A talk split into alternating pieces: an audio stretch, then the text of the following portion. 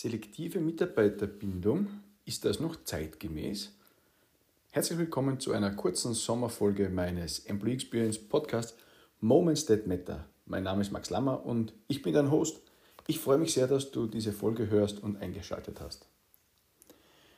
Heute beschäftigen wir uns mit einem Thema, das dir sicher auch schon untergekommen ist, nämlich mit der sogenannten selektiven Mitarbeiterbindung. Ich habe mich in letzter Zeit recht intensiv damit auseinandergesetzt. Der Hintergrund dazu ist einerseits, dass ich gerne alle verschiedenen Modelle und Herangehensweisen zum Thema Mitarbeiterbindung verstehen will, weil ich auch insbesondere meine Überzeugung bzw. mein eigenes Modell und meine eigene Methode dazu entwickle. Und andererseits, weil du vielleicht auch so Aussagen kennst wie gesunde Fluktuation oder es müssen ja nicht alle bei uns bleiben. Das hat natürlich alles eine gewisse Berechtigung. Ich glaube aber, man muss damit gerade heute sehr, sehr vorsichtig sein. Mir ist bewusst, dass selektive Mitarbeiterbindung als Methode und Tool eingelernt sein könnte in vielen Unternehmen und vermutlich sogar praktiziert wird oder ganz bestimmt sogar praktiziert wird. Aber ich glaube, mit diesem Vorgehen ist man heute tatsächlich eher mehr auf dem Holzweg. Bevor wir das ein bisschen genau beleuchten und klären, kurz vielleicht zur selektiven Mitarbeiterbindung selbst. Worum geht es da und wie funktioniert das? Es geht darum, im ersten Schritt oder vorweg, um die Einteilung und Unterscheidung der Mitarbeiterinnen und Mitarbeiter. Und zwar personenorientiert und funktionsorientiert die Ansage dazu, und das ist jetzt bitte ein Zitat, keineswegs müssen immer alle Mitarbeitenden eines Unternehmens in gleichem Maße von den Mitarbeiterbindungsmaßnahmen profitieren. Möglicherweise sollen gar nicht alle Mitarbeiterinnen und Mitarbeiter gebunden werden oder manche etwas fester als andere. So das Zitat einer durchaus sehr bekannten HR-Plattform zu dem Thema. Und weiter, es brauche eben nur sinnvolle Kriterien. Dann weiß jeder bzw. jede, was er oder sie tun muss, um ebenfalls in den Gunst von stärkerer Bindung zu fallen. Finde ich durchaus spannend. Hm, hat mich natürlich interessiert, was dann diese Kriterien dazu sind. Und diese Kriterien wären zum einen Kompetenz und Qualifikation, als zweites Leistung und Zielerreichung, dann noch strategische Bedeutung der Position und als letzter Punkt, vierter Punkt, Mangel an verfügbaren Kräften für die bekleidete Funktion.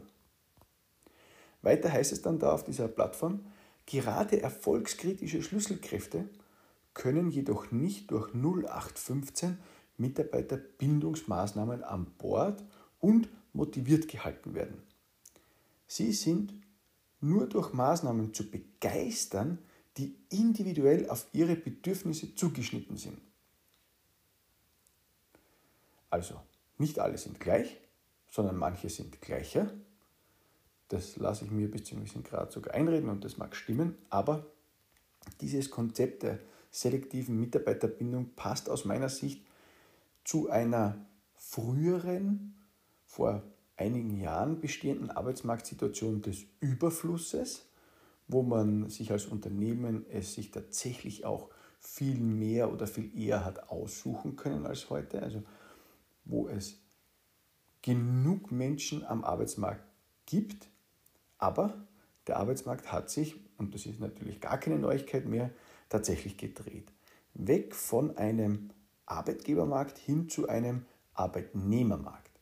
Also die Beschäftigten bestimmen immer mehr, wo wie, wann sie arbeiten wollen. Und so werden viele, wenn nicht sogar alle Mitarbeiter so wichtig, dass man nicht zu sehr unterscheiden kann bzw. sollte.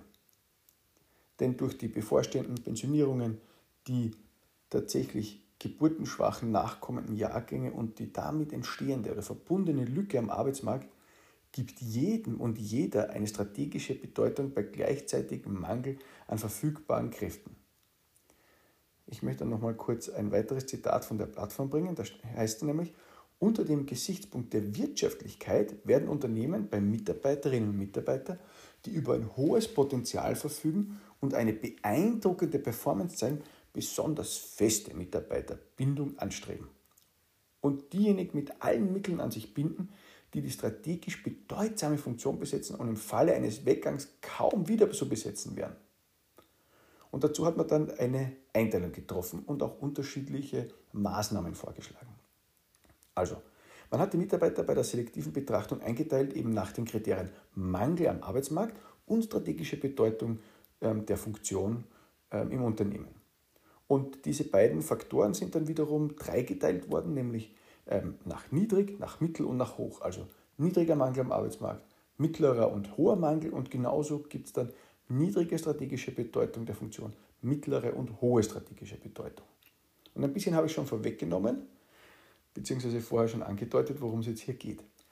Und zwar war es dann so, wer oder für wen hoher Mangel am Arbeitsmarkt galt und gleichzeitig eine hohe strategische Bedeutung der Funktion verbunden war, für den sollte es Mitarbeiterbindung durch Begeisterung geben, durch ein Übertreffen der Erwartungen für den mittleren Mangel und die mittlere strategische Bedeutung einer Position galt, für den bzw. die war und ist Mitarbeiterbindung durch Zufriedenheit gedacht, nämlich durch eine Erfüllung von Defizitbedürfnissen.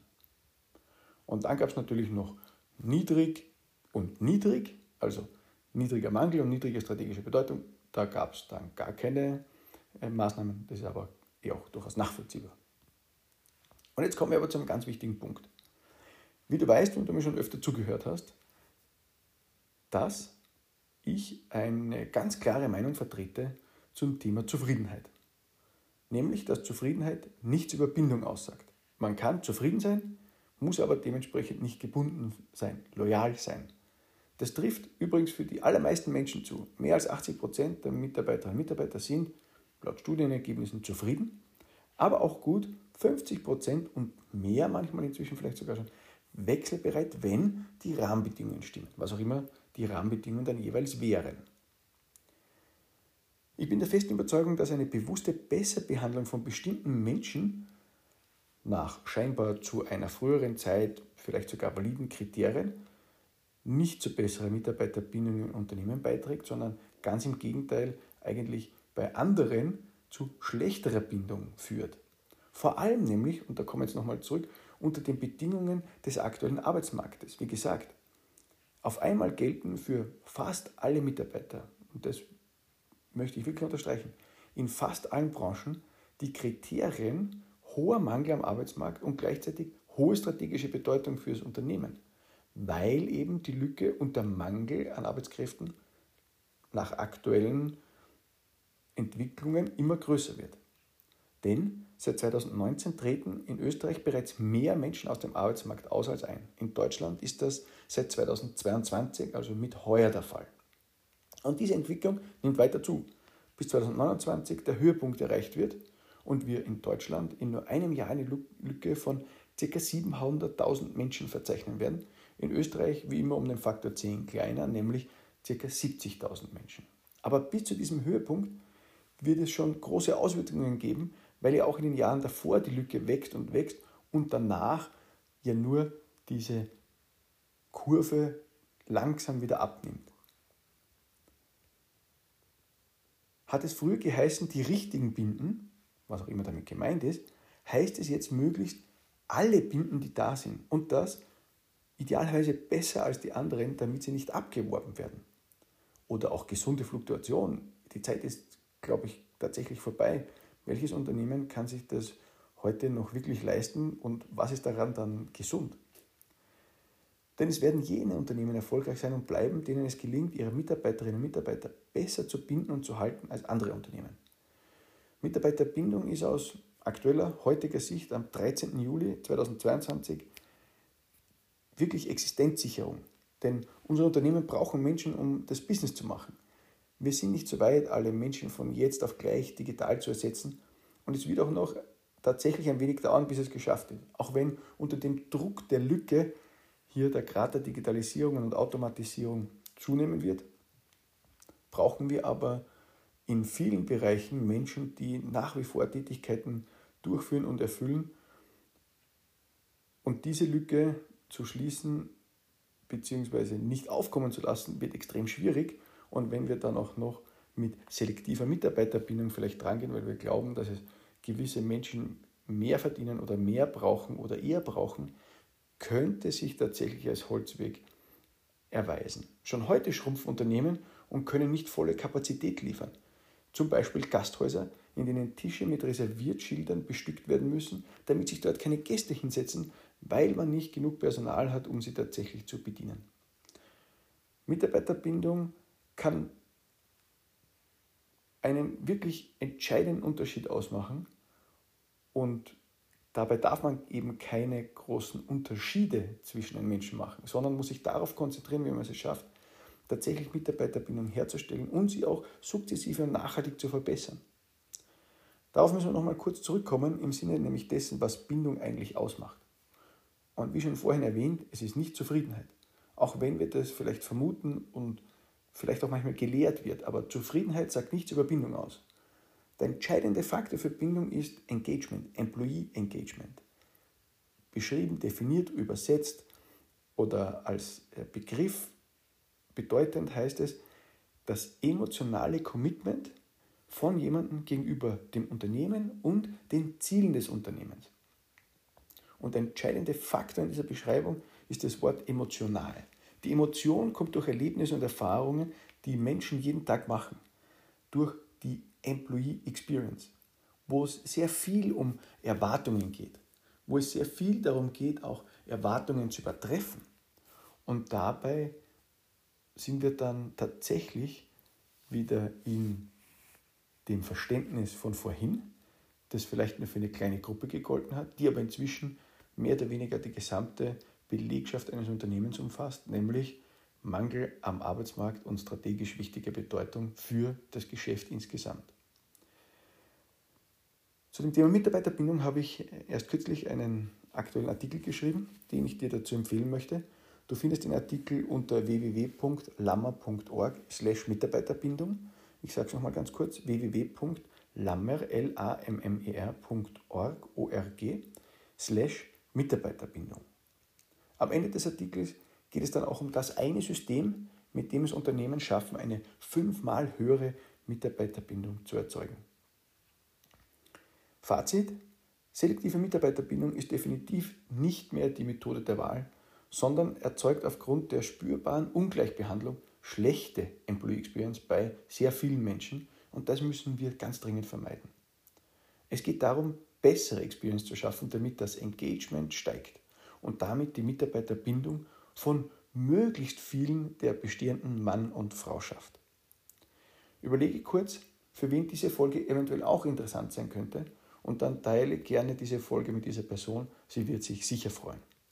Falls du schon öfter in meinem Podcast dabei warst und zuhörst, aber noch keine Bewertung dagelassen hast, dann mach das bitte gerne. Das geht ruckzuck und dauert nur ein paar Sekunden. Fünf Sterne, darüber freue ich mich ganz gewaltig. Alles andere wäre tatsächlich schlecht für den Algorithmus. Falls du mir keine fünf Sterne geben kannst, dann schick mir bitte ein kurzes Feedback was ich besser machen kann und was du dir wünschen würdest, am besten an max.lammer.org. Falls du noch mehr zu Employee Experience erfahren möchtest, dann trag dich für meine Newsletter ein. Das geht bei mir auf der Startseite lammer.org. Dort findest du gleich das Formular. Das war's für heute. Die nächste kurze, leichte Sommernummer gibt es dann nächste Woche. Bis dahin, gute Erholung und schöne Tage. Liebe Grüße. Ciao, Max.